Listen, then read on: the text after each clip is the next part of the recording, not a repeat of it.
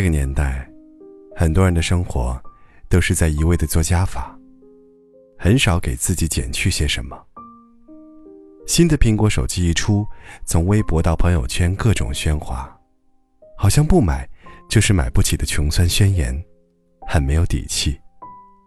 朋友说，这些人混淆了一个概念，就是自己需要的和别人有，所以我也要有。所言极是。知乎上无数过来人告诉你，很多东西虽然很贵，但是非常值得买。很多东西增加幸福感，不解释。能够隔绝这种物念，静心选择自己想要的，简直是种修炼。我不买车，因为我觉得要花时间在驾驶、停车、修整，还有可能发生的交通事故上，实在不值。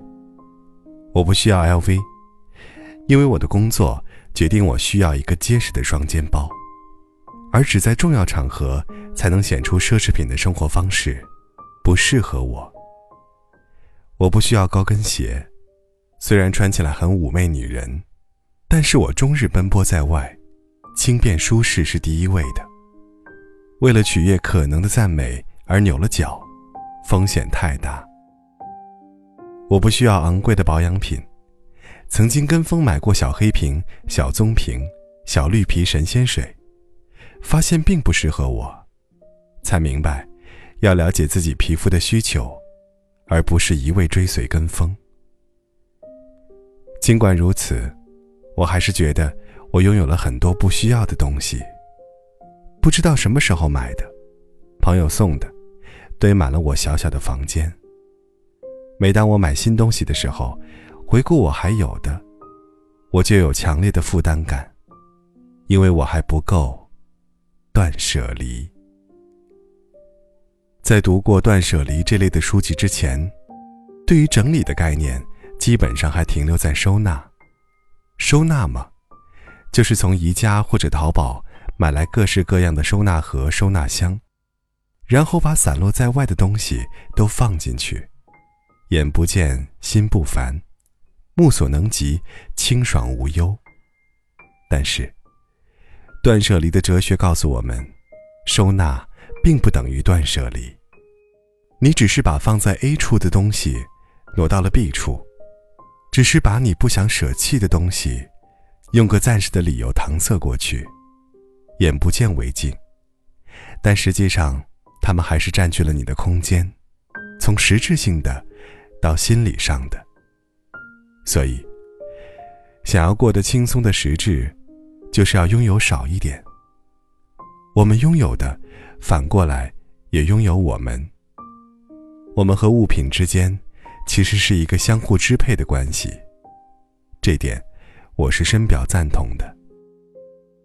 当你拥有一辆车，你要花时间去保养修整，车子越贵，花费越高。拥有两辆车更是如此。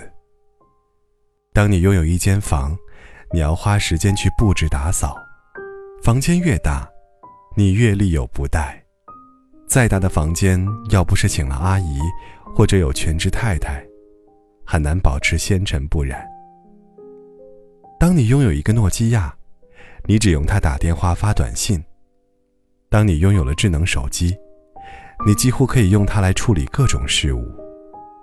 但是，他那无处不在的提醒，也吸引了你的注意力。几乎每隔几分钟，你就要看一下手机，为没有回的消息而心焦，为刷不出的朋友圈而感到无聊。当你拥有一个人，不，准确的说，是你和一个人交往时，你打开了通往他世界的窗口，但是也被他控制着喜怒哀乐。你不再自在随心，不再来去自由，你开始魂不守舍，患得患失。如果你同时和两个人交往，那种喜悦和忧愁，简直又是 double 了。所以那些出轨劈腿的人，内心戏一定非常丰富。现代人的通病就是物质欲旺盛，精神上也不例外。虽然我们不断被告诫，我们的欲望指数和幸福程度并不成正比。欲望一满足，我们就无聊；一旦无聊，又开始欲求不满。而任由欲望无止境蔓延，绝不是明智之举。能做的就是克制、放下、舍弃。看完断舍离当天，就理出两大袋不要的东西，绝不是还有可能穿上的衣服，或者还有可能用到的东西。你知道，你从来没有从内心深处喜欢过的东西，就不要再找借口了。扔掉它们，竟会有清爽的感觉。但是扔掉不用的东西尚且如此简单，更何况放下不爱的人，忘掉不悦的回忆。你口口声声要忘的人，一定还没忘掉。你并不刻意记起的事情，也会在某个时分突然浮现。当年一起唱过的歌，此刻在街角的咖啡店涌出，却是不带情分。当年他身上的香味。此刻由一个路人带到身边，感觉快要窒息。而他说过的话早就忘了，可是又有人一再提起。你对自己说：“我早就翻页了。”但是新的一页，却怎么也看不下去。扔掉所有带着记忆的东西，就能够断舍离的彻底吗？还是我们迫不及待的爱下一场？新感情就会自动叠加在旧的之上呢。新欢不够好，时间不够长，这是不是我们可以脆弱的借口呢？在这场断舍离的修行中，我还有很长的路要走。像那首歌里唱的一样，有多久没见你？以为已忘记你，谁知道？你背影那么长，一回头就看见你。有多久没见你？以为你在哪里？原来就住在我心底，陪伴着我。呼吸，有多远的距离？以为闻不到你谁知道你背影这么长，回头就看到你。过去让它过去，来不及从头喜欢你。白云缠绕着蓝天，啊，如果不能够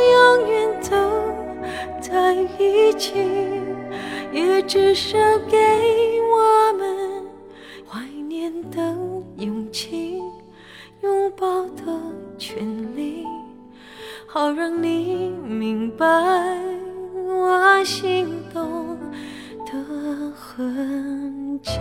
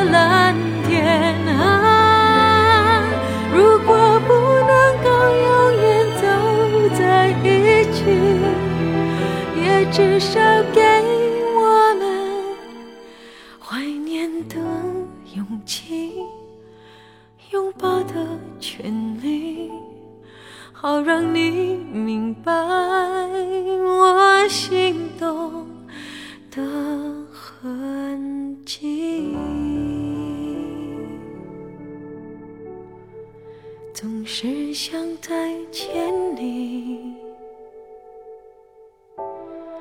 还试着打探你的消息，原来你就住在我的身体，